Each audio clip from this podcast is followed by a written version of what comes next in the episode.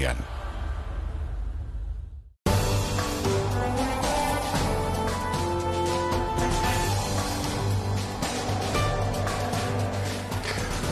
Olá, viva, boa noite. Está com o contrapoder em semana que foi de efervescência pelos corredores dos palácios e dos meios diplomáticos, sobretudo do lado de cá do mar, mas envolvendo também esse país irmão que toda a gente diz ser o Brasil.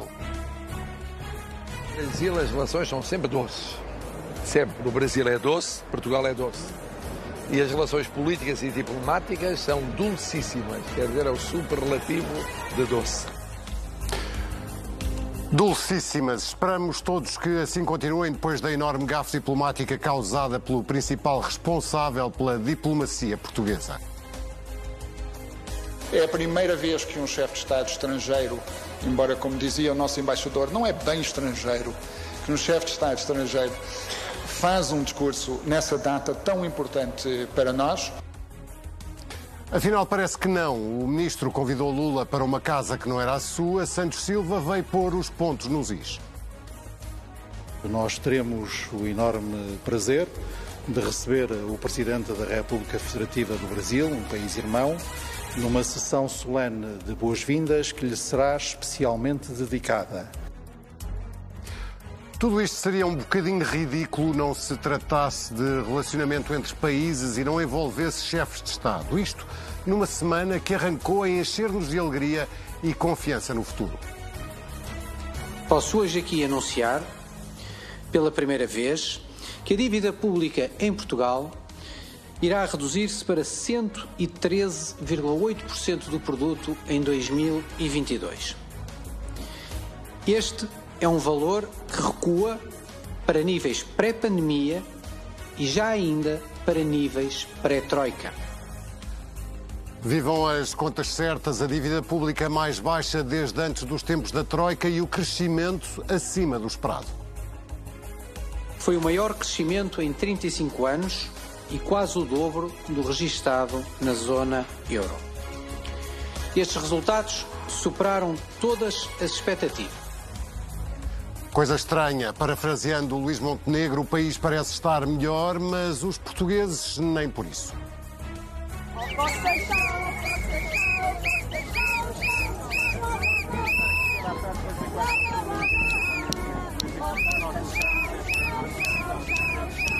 As crianças que ficarem doentes em Louros depois das nove da noite podem ser tratadas onde os pais quiserem, menos onde era suposto.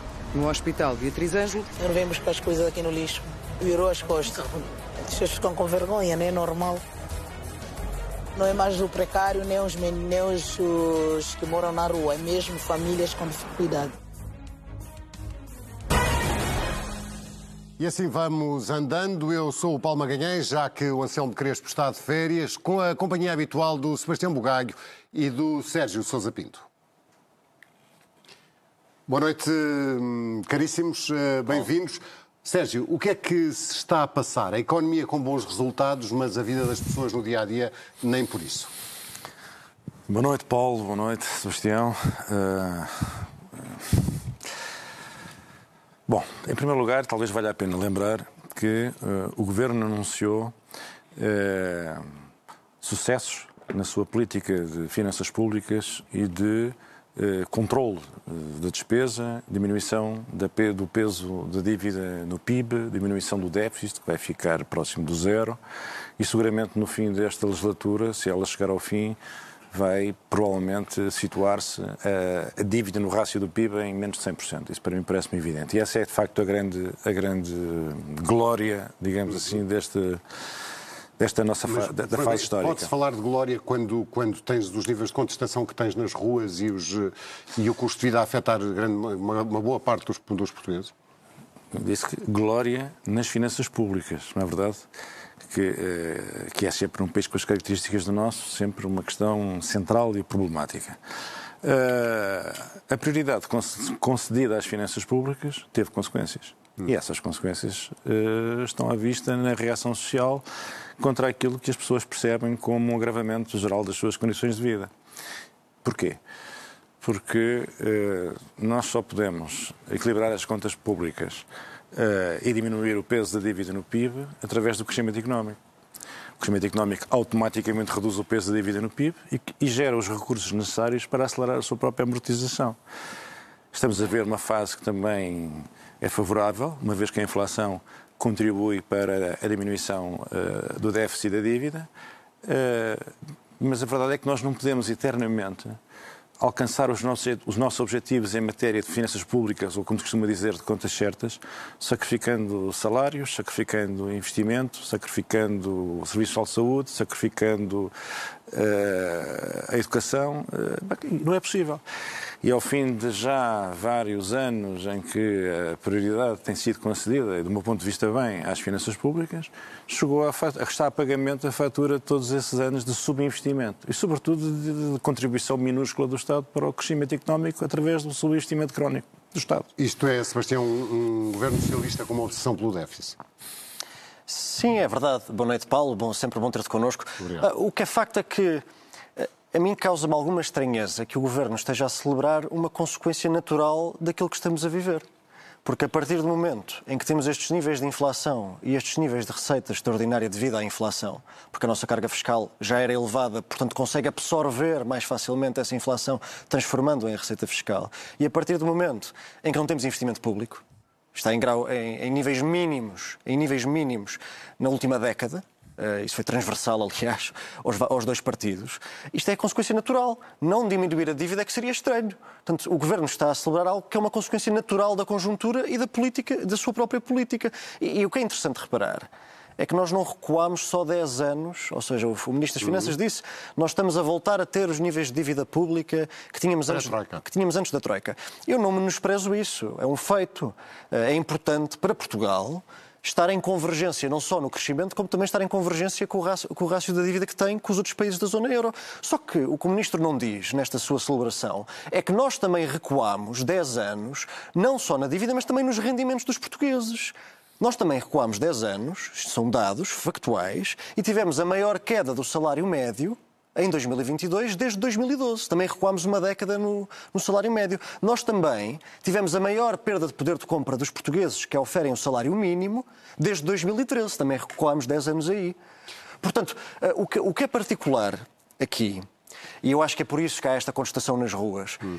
É que esta contestação, se nós repararmos, não é contra nada não é contra uma política, não é contra uma visão. Toda, uh, uh, esta semana. Estás a falar dos professores? Não, não, não, estou a falar exemplo. de todos. Estou a falar dos profissionais da justiça, das, de, das demissões em bloco no SNS, uh, do impasse na educação, estou a falar Sim, é o, é o... das manifestações, por exemplo, de milhares de portugueses que não conseguem ter direito à habitação e que não conseguem sair de casa dos seus pais, mesmo já na, na geração dos 30 anos. Estou a falar da insatisfação geral.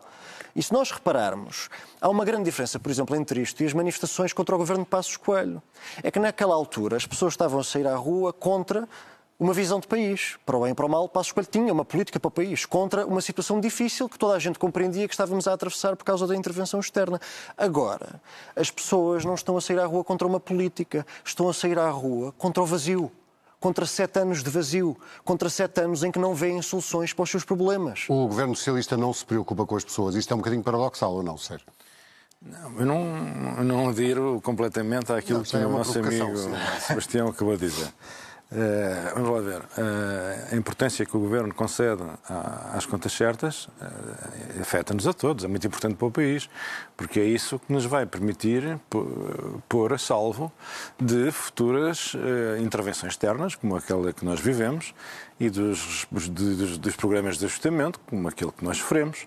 E os professores não estarão de acordo com essa... Ah, não, estão de certeza. Não, estão, não, de certeza que estão... De... Para os, os professores, os professores já cá estavam, Os professores já cá estavam todos entre 2011 e 2015 e todos se lembram do corte do, do subsídio de Natal, do subsídio de férias, a diminuição de salários que enfim... Eu gosto de falar dos seis o país, anos, seis meses o país, o país, não, nós estamos a falar aqui do que, do que, do que representa para Portugal eh, uma intervenção externa e os programas de ajustamento eh, que, que acompanham. Portanto, o, o objetivo do, do, do, Governo, é, sob esse ponto de vista, é, é legítimo e compreensível e, do meu, ponto de vista, acertado.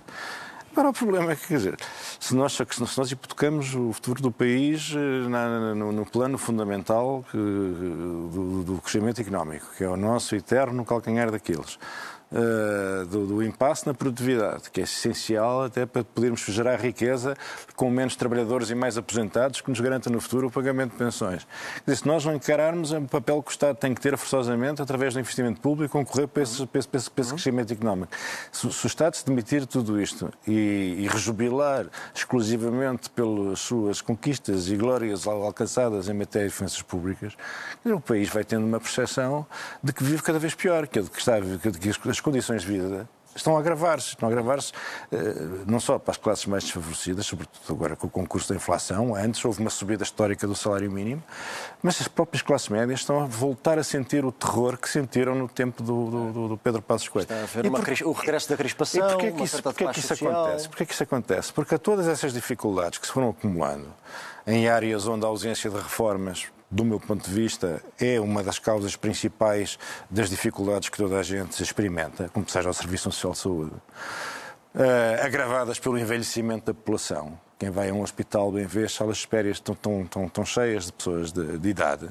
Um país envelhecido, um país que não consegue gerar recursos suficientes para gerar riqueza suficiente para atender a todas essas legítimas expectativas. E, portanto, o Governo tem que. Isto faz parte das responsabilidades fundamentais do Governo e de uma qualquer visão. E não está a ser capaz de, de cumprir essas responsabilidades? Não, é, é que quando, quando se começava a sentir que uma fatura teria que ser paga pelo subinvestimento na educação, na saúde, pelo impasse dos salários, pelos salários médios a deslizar, quase encostados ao salário mínimo, quer dizer, um país de gente mal paga. De repente acontecem duas coisas, eh, uma súbita, outra nem tanto. Súbita é, é o surto inflacionista, que veio causar um empobrecimento automático de, de, das pessoas em geral, com uma perda significativa de poder aquisitivo, portanto, uma consciência mais aguda do, do, do agravamento das condições de vida, portanto, do seu empobrecimento. E a outra, eh, a questão da habitação, que foi uma questão que eh, se impôs na agenda do país, porque, como é notório, as classes médias que antigamente podiam aspirar a ter casa própria, sobretudo os jovens, que são na fase em que geralmente as pessoas investem na compra da sua, da sua casa. Hoje em dia vemos numa sociedade por razões que têm a ver também com políticas de Estado. Eu já várias vezes citei aqui aspectos que me parecem profundamente errados, como as políticas de incentivo à fixação de, uhum. de, de não, residentes, não, residentes não habituais, porque é uma, com benefícios fiscais, uma coisa incompreensível num país onde os mercados de Lisboa, Porto, Algarve são mercados que estão internacionalizados, como é evidente, concorrendo para a procura no segmento mais alto, estão a enviesar a oferta para esse segmento e a fazer subir os preços. Quer dizer, tudo isto de repente acontece. acontece... Eu, eu queria me focar ao não só na questão dos, dos professores, uhum. mas também no, no, que já falámos na saúde. São dois, educação e saúde são dois setores fundamentais. O Governo não está a ser capaz de governar. Eu, no, caso, no caso da saúde, se me permites, Paulo, pegando mesmo por aí, eu até acrescentando ao que o Sérgio disse, eu acho que além de um problema de falta de reformas, aí concordo, também houve outro problema. É que durante cerca de quatro anos, quem estava na pasta tinha a visão errada. Marta Temido tinha uma visão estatizante da saúde Agora, esta semana deu um flick-flack e deu uma entrevista a dizer que os privados até foram mais amigos de, do Ministério da Saúde do que até algumas entidades públicas, que foi uma coisa que me deixou perplexo. Como é que a senhora que tomava banho ao ouvir a internacional de repente virou uma grande defensora do capitalismo na saúde? De correção de trajetória de 180 graus. Foi, mas entretanto o, o, o, sistema de saúde português sofreu aquilo que sofreu. Entretanto, quer dizer, não é por acaso que as demissões em bloco são no Hospital de Louros. É onde a PPP que funcionava deixou de funcionar porque o governo escolheu acabar com ela. Portanto, na saúde em particular, acho que não só sofremos com a ausência de reformas, como também sofremos com o excesso de ideologia claro. e com a visão errada nessa, dessa pasta. Mas e agora, e, hoje em dia, porque é que isso continua a acontecer? Porque, é, porque infelizmente, do... infelizmente os erros eh, cometidos nos últimos anos na saúde não se conseguem resolver de um dia para o outro. Eu reconheço, e como sabes, foi um crítico inicial da escolha de Manuel Pizarro, reconheço que o atual Ministro da Saúde e o CEO da Saúde do SNS, Fernando Araújo, têm feito um esforço para corrigir a trajetória com medidas eh, interessantes e que podem ter um desenvolvimento e corrigir esses erros. Agora, sobre, uh, dando uma perspectiva mais panorâmica e também indo ao encontro do que foi dito aqui, há uma coisa que me surpreende, é que o Governo, e essa era uma crítica que era muitas vezes feita a Passos Coelho, é que o Governo parece que olha para, para a diminuição da dívida pública não como um meio, mas como um fim.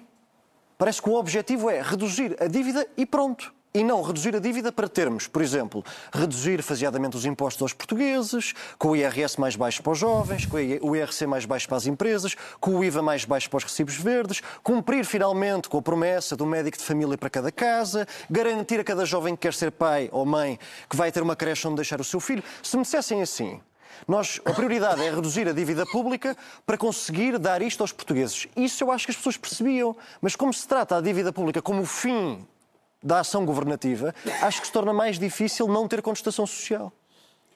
Isto é porque, oh, oh, oh, Sérgio, o, o, o PS ficou traumatizado com a Troika? Não, eu acho que aqui há vários, vários fatores que contribuem para, para esta situação que o, que o Sebastião descreveu. Uh, uma é uma, uma, uma, uma, confiança, uma confiança em políticas de pendor estatizante que eu acho que não tem nada a ver com, com, com o socialismo democrático moderno, com a social-democracia moderna, não tem nada a ver com isso. Social-democracia moderna, socialismo democrático, focam-se nos resultados, não é verdade? Não se focam na adesão, a crítica indiferente aos dados empíricos que nos são fornecidos pela observação da realidade, não, não, não adera a uma cartilha datada. Quer dizer, nós hoje vemos as políticas são todas profundamente intervencionistas, profundamente estatistas, foram durante todo o período de Mata Temido na saúde, foi um período dominado por uma fixação ideológica eh, que era da ministra e também dos aliados eh, do governo, do Bloco de Esquerda, do PCP. Eh, agora, na habitação, nós vemos outra vez a mesma tentação estatista. Portanto, e, já, pior, e, já, e já, falará, pior, já falaremos sobre o pacote de habitação. O pior, o pior gestor do país, que é o Estado, e o, maior, e o maior proprietário do país, que é também o Estado, decidiu que bom, bom, bom é ele intrometer-se na gestão que os particulares fazem do seu património. Isto não vai acabar bem, não vai ter um bom resultado. Já, já, eu, eu, já vamos eu, falar... Precisamente, de... eu sei que vais falar do pacote de habitação, mas voltando um bocadinho à perspectiva panorâmica antes de pormenorizarmos, eu acho que era bom que o PS uh, eh, se apercebesse de que de nada serve resolver o déficit orçamental se não resolver o déficit político. E quando nós vemos esta situação na saúde, esta situação na habitação de que o Sérgio estava e vai falar... Mas não acabaste de dizer bem do, do ministro... Sim, sim, estava a falar daquilo que foi feito para trás. Que é, de nada serve a um governo estar sentado numa pipa de massa de PRR, de quadro plurianual, ter uma conjuntura menos desfavorável e ter contas certas em casa, se não consegue ter uma ação política consequente. Portanto, além do déficit nas finanças, era bom o governo corrigir o seu déficit político, senão a maioria absoluta do PS vai acabar um bocadinho com uma popularidade do Presidente da República. Não serve para nada, porque nada se faz com ela. O que é que, como é que isso se corrige, Sérgio? Bom, este uh... déficit político que, que, que, existe no governo, não sei se concordas que há. Uh, ao fim de um ano que correu muito mal ao governo, Faltam quatro para, a maioria, para, para novas eleições. Faltam quatro. Gerou-se. O ano correu muito mal ao governo e eh, julgo que em vários setores da, da, opinião e da sociedade e no próprio Presidente da República uh, surgiu a convicção de que isto assim não pode continuar. Portanto, é preciso. Uh, já temos, temos uma maioria absoluta, temos um governo para condições para governar, pois é preciso que o governo governe e é preciso que. Uh, porque senão o Presidente ameaçou inclusivamente que, bom, isto ou muda, ou muda, ou muda devido ao governo governo ou, uh, ou muda de governo. Ou muda de governo, se tiver condições oh, para isso. Mas sim. é natural que venha a ter, porque uh, o país já está em ebulição com uma série de situações que se foram degradando uh, e que, entretanto, explodiram.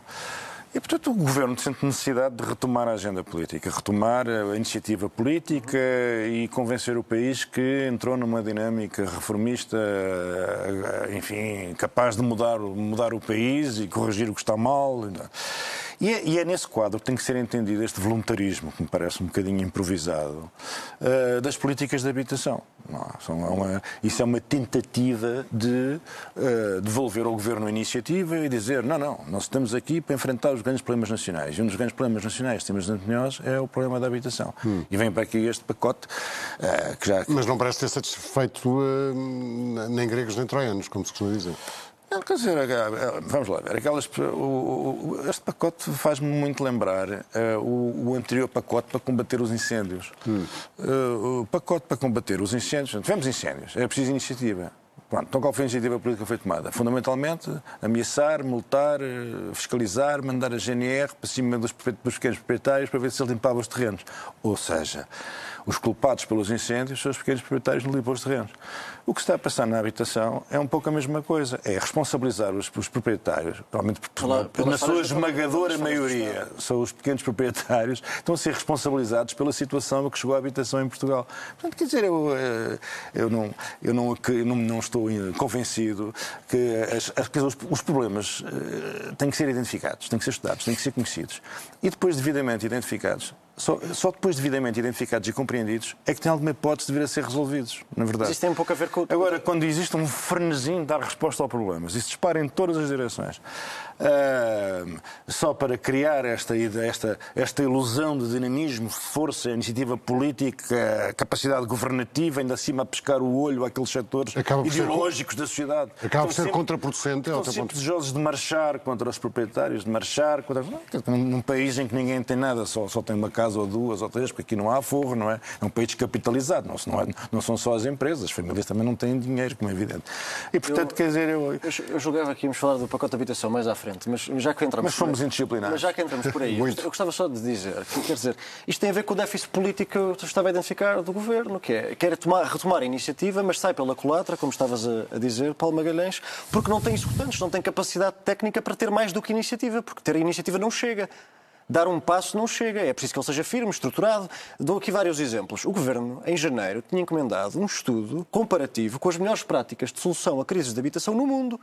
Apresentou o pacote de medidas de habitação sem o estudo estar pronto. Ninguém percebe isto. O governo vai colocar nas autarquias as responsabilidades, nomeadamente uh, do arrendamento coercivo, e vai retirar às autarquias uh, grande parte da sua fiscalização de, de urbanismo, porque passa a, a, conceder licenças apenas com o termo de, de, responsabilidade dos projetistas. Portanto, tira e põe consoante aquilo que lhe convém. Mas não ouviu as autarquias. Poderes, poderes às autarquias. Mas não ouviu, mas não ouviu os, eh, os autarcas, nem os, nem os seus. O PS é quem tem mais câmaras. Portanto, não ouviu os autarcas antes de apresentar apresentar o plano e agora foi, deixa-me só terminar, e, e, agora foi a correr, mas a questão não é se estamos de acordo ou não. É, as medidas não podem ser feitas da atmosfera, senão parecemos aqueles senhores que, como viveram a vida toda como motoristas, claro que querem baixar o limite de velocidade, porque não são multados, têm motorista do Estado. É, é, um bocadinho esse o síndrome de desfazamento da realidade para as pessoas para quem estamos a governar, de que este governo sofre. Quer dizer, agora vai-se a correr explicar as medidas de habitação aos autarcas, que são fortemente visados, visados pelo pacote, mas só se explica aos autarcas do PS. Os outros todos não. Não, é, essa medida do licenciamento é uma medida muito importante. Toda a gente percebe que é um, um problema com o licenciamento e isso é uma medida uh, expedita para tentar lidar com um problema real. Pelo menos esse problema real está identificado. Não é preciso ser um gênio nem um, um sobredotado da capacidade de observação da realidade e da vida de, de, de, quem quer fazer alguma coisa, uma obra, uma casa, o que é que seja. Toda a gente sabe que os licenciamentos são um calvário. Há câmaras melhores, há câmaras piores, mas isso é um calvário. Portanto, o Governo aí, sinceramente, acho que devemos dar... estou a criticar a medida. Estou, dar, dar, dar o benefício. Estou a dizer é não se preparou, Agora, não se que, falou, uma, não se que é uma ideia geral de improviso. Que é uma ideia geral de é improviso. Ponto, porque nós próprios temos uma certa dificuldade em comentar uh, políticas uh, esboçadas num PowerPoint. Quer dizer, que raio de debate público é que é possível fazer com base num PowerPoint? Qualquer dia estamos a ter políticas públicas com base num cartaz. Faz um outdoor e vamos ter. Agora, com base num novo outdoor, vamos desenvolver aqui um aprofundado debate público. E foi, foi, foi muito interessante porque a Ministra deu uma entrevista ao, ao nosso concorrente Daniel Oliveira, onde ele de facto lhe pede números, especifique, concretize. E a Sra. Ministra respondeu: Eu não gosto muito de dar números porque depois eles ficam aos nossos ombros enquanto implementamos as medidas que são supostas chegar a toda a gente. Quer dizer, se a senhora que é máxima responsável pela política de habitação não dá números, quem é que vai dar? Falamos da situação política em geral. Agora vamos falar de um ministro em particular que não teve uma boa semana. O ministro é o João Gomes Cravinho, de quem já temos falado aqui por várias razões, uh, por vários motivos. Uh, o que se passou, Sérgio, foi, foi amadorismo? Uh, bom, o que se passou, não vou qualificar o que se passou. Não sei porquê. Porque não é necessário. É, é, agora, o que me parece essencial sobre isto é o seguinte: duas coisas. A primeira é o 25 de Abril é uma data nacional que tem o maior significado e que se pretende que seja uma, uma data que une os portugueses. Na verdade, o país, apesar das suas das, das divisões, do pluralismo democrático, dos diferentes pontos de vista, eh, há um momento em que o país reconhece é muito melhor viver em liberdade do que sem ela. Devemos isso fundamentalmente ao 25 de Abril e, portanto, o 25 é uma data de união. E não faz sentido uh, trazer ao 25 de Abril iniciativas, eventos, convites que, tenham, que sejam divisivos, porque a sociedade portuguesa não, faz, não, não, não, não tem uma apreciação, digamos assim, unívoca sobre a personalidade, por exemplo, uh, Lula da Silva. Lula da Silva. E, eu, uh, e a segunda nota, portanto, acho que isso foi uma ideia quem a teve. Não estou certo que tenha sido quem tu disseste, tenho as maiores dúvidas sobre isso. Eu, eu por acaso também. Uh, mas o que é certo. Foi pelo é menos que... quem verbalizou de forma, como nós vimos, bastante clara no sim, início. Sim, claro, claro. Pois, é verdade. e eu, há sempre alguém que se presta a isso. Mas seja como for, o, o que não há dúvida é que a solução encontrada foi uma solução equilibrada. Uhum. E foi uma solução que preserva o respeito institucional que é devido e que Portugal deve ao Presidente da República Federativa do Brasil.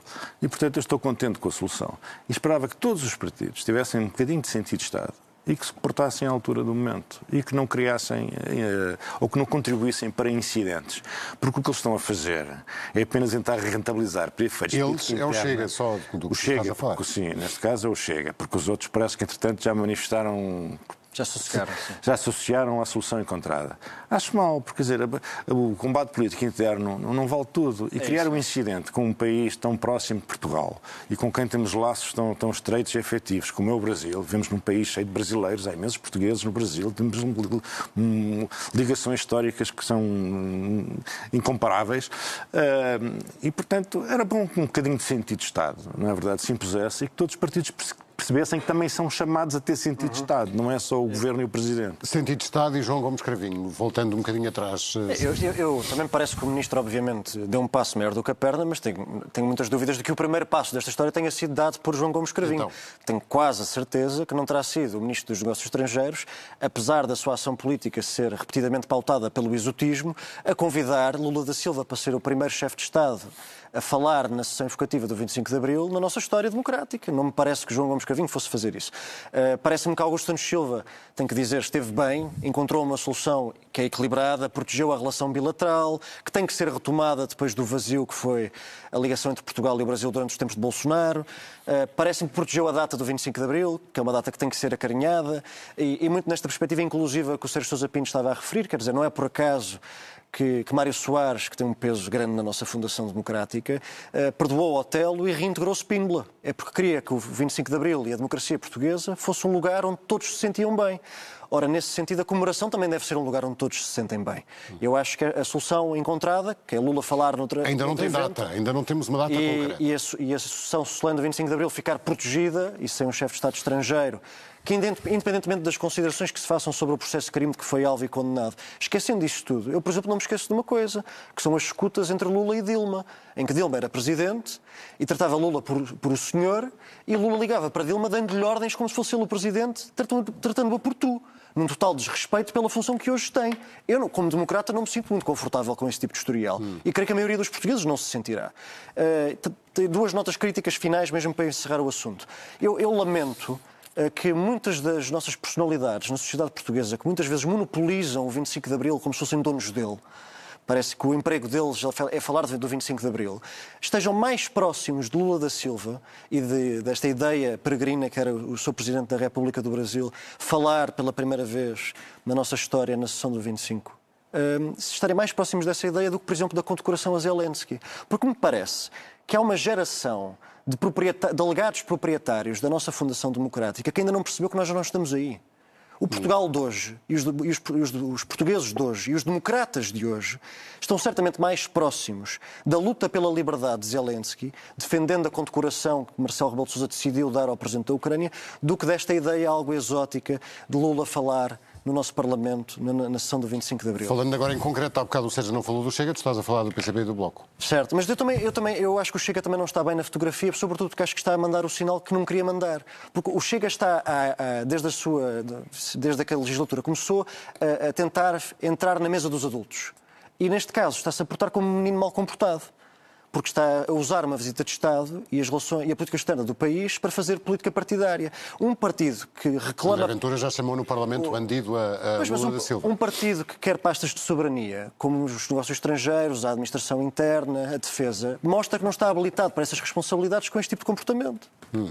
Mas eh, eh, não havendo ainda uma data concreta eh, para a sessão solene com o Lula da Silva, dizias tu que está tudo bem encaminhado.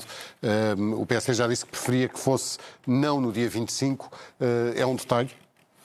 Mas, sinceramente, acho que o tema está completamente esgotado. Se é no dia 25, se é no dia 24, eh, eu pessoalmente não tenho nenhuma objeção a que o Presidente do Brasil seja recebido nessa sessão solene distinta da celebração do 25 de Abril no próprio dia 25. Isso não tem Também não me parece- qual é o problema nenhum, pelo contrário. Acho que, acho que parece ser mais uma, uma, uma, uma Eu do que outra coisa qualquer. Eu, eu desconfio que o Chega encontrou aqui uma belíssima oportunidade para fazer aquilo que verdadeiramente quer, que é atacar Lula e abandalhar o 25 de Abril. Não vejo outra justificação para isto. E, é. Portanto, eu tenho pena que assim seja, porque está a pôr-se fora de um. Também me parece bem, também, tem- também parece bem que o, o PS, o PS eh, resistiu à tentativa, à tentação, perdão, que estava ali de polarizar a data do 25 de Abril, porque era evidente que a reação, se Lula se mantivesse na sessão solene do 25, seria que vários partidos não estariam nessa sessão, dando a ideia de que o PS é quase o partido mais democrata e mais próximo do 25 de Abril de todos. E o PS, no meu entender, ao recuar no convite a Lula, tomou a pos- a posição mais, respons mais Lula, responsável. pobre PS. Não, há ter sido o governo, não é? Pois não sei, mas o governo e o PS não são a mesma coisa. Eu sou membro do PS e não sou membro do governo. Por Não. Eu dei conta nos últimos anos, Sérgio. Bom, avançamos para as eh, nossas moções. Certo. Avanço eu com a moção de censura à tristíssima figura que fizeram ontem os bispos portugueses perante o país. Depois de entrega há três semanas o relatório sobre abusos sexuais na Igreja, ficamos a saber o que vai a Conferência Episcopal fazer com ele. E vai fazer muito pouco. Ouvimos um discurso cinzento, burocrático, corporativo, defensivo. Não ouvimos palavras de empatia, de compaixão, de arrependimento ou, neste tempo de quaresma, não ouvimos palavras de penitência. As dioceses vão tratar dos casos de abuso e vai ser feito um memorial. Nós não precisamos de um mamarracho de pedra, precisamos de mais humanidade por parte dos pastores da nossa Igreja que reconheçam os crimes, os pecados entre os seus e que hajam para que não se repitam e reparem os danos causados. Não sei se concordas, Sérgio. Concordo absolutamente. Revejo-me inteiramente nas tuas sábias palavras. E eu, enquanto católico, também. Sobretudo, acho que é sintomático que o povo católico, a comunidade católica portuguesa, parece estar muito mais mobilizada para lidar com esta questão de frente do que a cúpula da Igreja Portuguesa. E acho que a tua moção vai ao encontro desse sentimento. Porquê que hum, isto é hum, eh, azeguice por parte de- dos bispos portugueses? É não saber ler eh, o que se passou? Qual é a razão para, para que tenhamos assistido ao que assistimos ontem? Não sei, ó- ó, Paulo, é uma pergunta que para mim é difícil responder. Eh, Porque eu, em rigor, não faço parte da comunidade que a Igreja constitui. Eh, Mas realmente acho que o papel da Igreja deve ser um papel sempre de, de- de humildade, de humildade e de aceitação de, de- de responsabilidades e de, como tu dizes, de piedade e compaixão para todas as vítimas e principalmente as vítimas dela própria, daqui dos seus servidores, dos seus, dos seus membros. E, portanto, acho que a Igreja devia ter uma atitude de maior prostração diante destas indignidades todas, não é? Eh, e realmente pedir perdão, pedir perdão à comunidade que, que existe para servir. E não me parece que estas medidas, eh, eh, com vagas alusões ao, ao- ao- ao direito eh, civil e ao direito, e ao direito canónico, ofereçam resguardo moral à posição que os bispos se entenderam tomar. Vamos à moção, de, à tua moção, Sebastião, uma moção de A confiança. minha moção de confiança eh, é- tem a ver com, o- com o Senado, uma organização de formação política que convidou Marcelo Rebelo de Sousa e Pedro Passos Coelho para o seu décimo aniversário. E a minha moção de confiança vai para o Senado, pelos seus 10 anos. Acho notável que a sociedade civil, nomeadamente os jovens, tenham mobilizado para ao longo de uma década debaterem política e convidarem oradores dos mais variados espectros políticos. Estavam na sala vários ex-oradores da esquerda para a direita, da direita liberal à direita conservadora. E, e dentro, dentro desse campo gostava também de dar uma palavra de confiança ao Pedro Passos Coelho, por uma razão uh, muito, muito, muito curiosa, muito interessante, que é, neste jantar, eu estive lá, portanto, fui testemunha de, dos eventos, Pedro Passos Coelho deu uma palestra sobre a construção europeia e as origens da União Económica e Monetária desde os anos 60. Não é exatamente o tema mais empolgante. Eu diria que até para a vasta maioria das pessoas poderá ser um tema mais chato do que popular. E apesar disso, apesar de uma hora sobre a União Económica e Monetária, Passos saiu do evento quase como candidato a primeiro-ministro o que é demonstrativo de uma força política muito rara. Porque normalmente um, alguém, quando quer voltar para a vida política, ser candidato a alguma coisa, faz mais do que dar uma palestra sobre a União Económica e Monetária. Eu achei muito curioso, eu estava lá, uh, achei muito curioso que bastasse isso para de repente estava toda a gente a falar em Pedro Passos Coelho. Basta, bastou ele dizer, não me parece que no meu tempo de vida política ou pessoal, quase como se fosse um, uma, uma expressão coloquial de nunca na vida isso vai acontecer, a Europa consiga um governo, uma união política e equipar à União Económica e Monetária. Foi só isto que Pedro Passos Coelho disse. E no dia a seguir já era quase candidato a primeiro-ministro. Achei isso, achei isso de facto bastante interessante Houve, e revelador da sua força política. Foi, como é que interpretaste este clique que de repente, sem ninguém o ter ouvido falar e ser tudo, tudo isto é por uh, interpostas pessoas, uh, Passos Coelho passou, como dizia o Sebastião, quase a candidato a primeiro-ministro quando o PSD tem um líder? Bom, é, quer dizer, eu, as circunstâncias são de tal ordem, uh, o país já procura de soluções, a direita sempre nos exercícios autofágicos a que já nos habituou, uh, isso tudo isso cria um clima, não é? Uh, a circunstância pessoal de Pedro Passos também, que é uma pessoa que tem características de liderança, é, para, para mim, já o disse não sei quantas vezes e mantenho, acho que é o líder natural da direita em Portugal, e não precisa estar à frente de partido nenhum para ter esse estatuto, porque esse estatuto é um dado um, da natureza das coisas. Não sei, acho que ele podia ter feito uma conferência sobre a doçaria conventual entre Dor e Minho e toda a gente diria que ele estava a regressar é à política ativa. É, é esse o meu ponto. Mas também achei muito interessante que o, o, o presidente Marcelo Rebelo de Sousa também esteve presente nesse, uhum. nesse, jantar, tanto quanto pude ler na comunicação social. E... Foi orador? Inclusive. Foi orador. Uh, e terá dito algo que também me parece sugestivo recomendou à direita, reunida naquele uh, evento, uh, recomendou à direita que se preparasse e que escolhesse os melhores. Não é? Na hora de, de governar, que escolhesse os melhores uhum. e que preparasse um programa uhum. para não chegar ao poder, não saber o que com ele fazer e navegar à vista. Sim. Eu acho que, este, que, estes recados. Não eram só para a direita. Não eram só para a direita. Sim, sim. sim são, são, recados quando. quando... Servem para bom entendedor.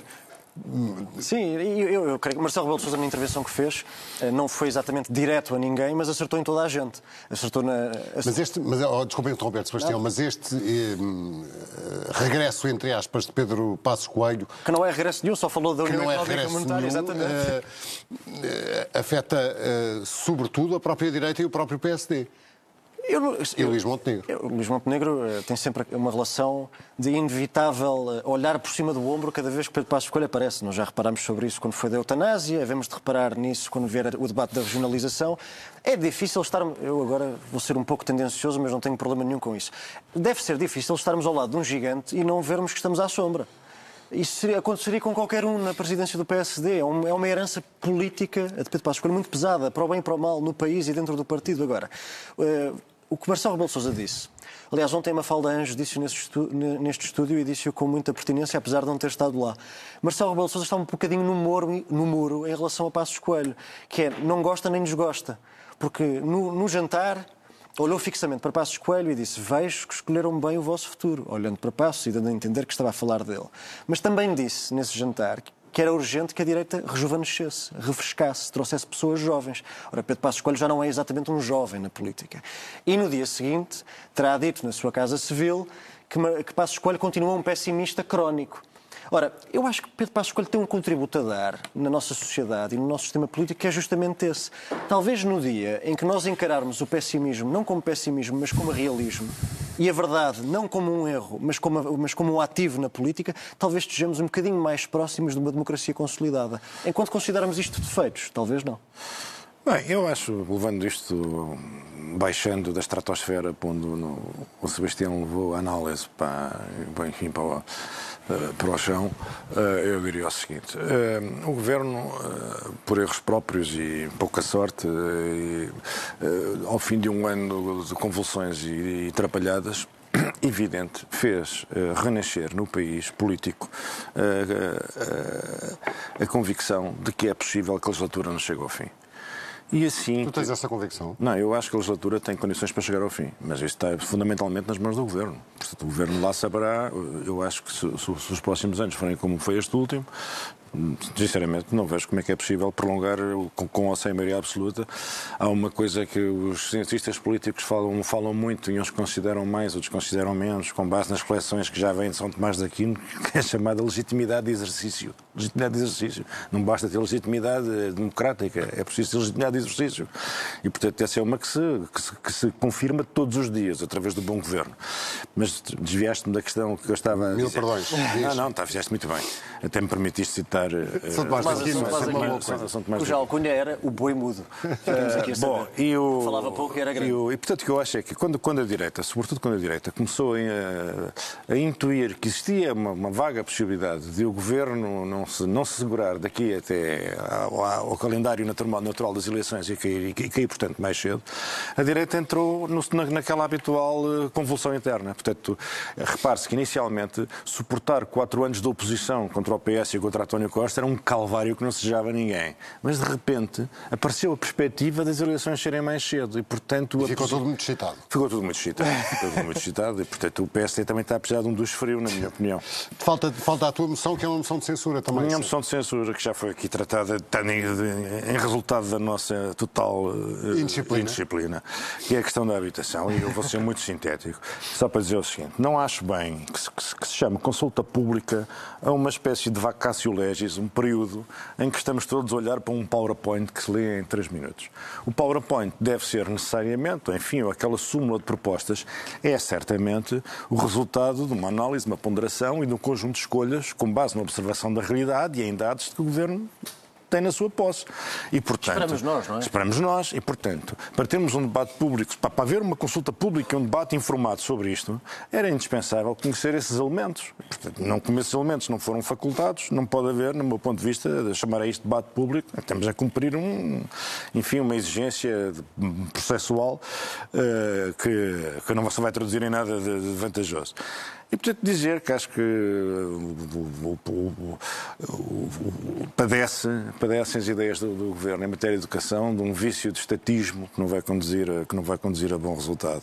E a ideia de que são os proprietários privados, eh, eventualmente os, os felizes proprietários dos 720 mil imóveis, que é um valor que foi o único dado sobre o qual se produziu alguma reflexão. Tudo o resto tem sido especulações metafísicas, sem ninguém saber nada do que é que está a falar, a começar por este vosso criado, porque também não teve acesso à informação, tirando aquela que foi produzida num magnífico estudo feito pela Fundação uh, Francisco Manuel dos Santos, e, portanto, não há, não há elementos para, para, para, uma, para, um, para, um, para, um, para um debate informado.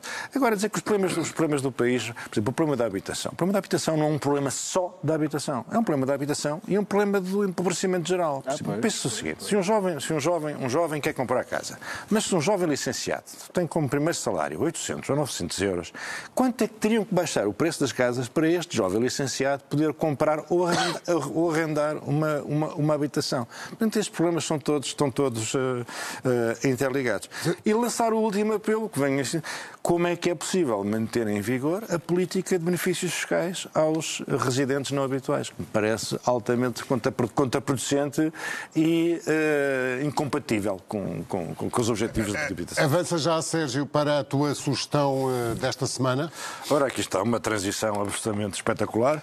Eu, desta vez, venho, trago uma banda desenhada, é Spirou, a Esperança Nunca Morre, este é o segundo, já, é o, já é o, segundo volume. É deste... espero que isto não seja uma declaração de apoio. Não, não, isto é uma maravilha. Isto é, uma, isto é o meu. Eu devo dizer que sou muito cético em relação ao Banda desenhada? Banda desenhada. O Spirou, uma personagem criada nos anos 30 por, por Ravel, e depois o Fantasia, depois veio o Francan, um grande gênio da banda desenhada. Eu sou geralmente muito cético a obras que depois de morrer o seu grande criador uh, continuam com outros autores. Ora, aqui está uma exceção de Émile Bravo, Spirou, é ao contrário daquelas bandas desenhadas enfadonhas que pretendem ser didáticas. Esta é uma banda desenhada que trata de um período histórico muito interessante. Isto é bom para as crianças, para os jovens ou para as pessoas como eu, que gostam de, de, de, de banda desenhada, boa, independentemente da idade. Trata do seguinte: Spirou está em Bruxelas e é surpreendido com a entrada dos alemães na Bélgica em 1940. E é a descrição da estupefação e do que foi viver em Bruxelas e na Bélgica nos anos da invasão alemã na Segunda Guerra Mundial. Numa obra que vale por si própria e não apenas como uma coisa didática, uh, mal desenhada e mal escrita, só para hum, proporcionar às crianças umas noções vagas sobre um período histórico. A esperança nunca morre. A tua uh, sugestão? A, a, minha sugestão é um disco, é um novo disco do Kurt Elling, já está disponível nas plataformas habituais musicais. Chama-se Super Blue Guilty Pleasures. Uh, o Kurt Elling é um magnífico vocalista de jazz. Já estamos a ouvir. É uma, é, esta que estamos a ouvir agora é uma reinterpretação da música de outro grande vocalista de jazz chamado Al Jarreau. O Cartel no meu entender, é dos mais criativos intérpretes, intérpretes vocais do jazz dos nossos dias e recomendo aqui o seu animado novo disco, Guilty Pleasures. Aqui fica a sugestão. Uh, Guilty Pleasures, em português? Uh, pra, uh, sim, Guilty Pleasures, prazeres culpados. e entre, entre outros prazeres também, Paulo Magalhães. Por que não? Sebastião, Sebastião Bugalho, Sérgio Sousa Pinto, obrigado. Ficamos por aqui. O Contrapoder regressa de hoje, oito dias já, com o Anselmo Crespo. Está, como sabe, disponível para ver ou rever em cnnportugal.pt e também em podcast. Boa noite, boa semana. And on my really for You face that curtain with your best stuff on. You are the winner, gonna feel you can be all you want to, you know all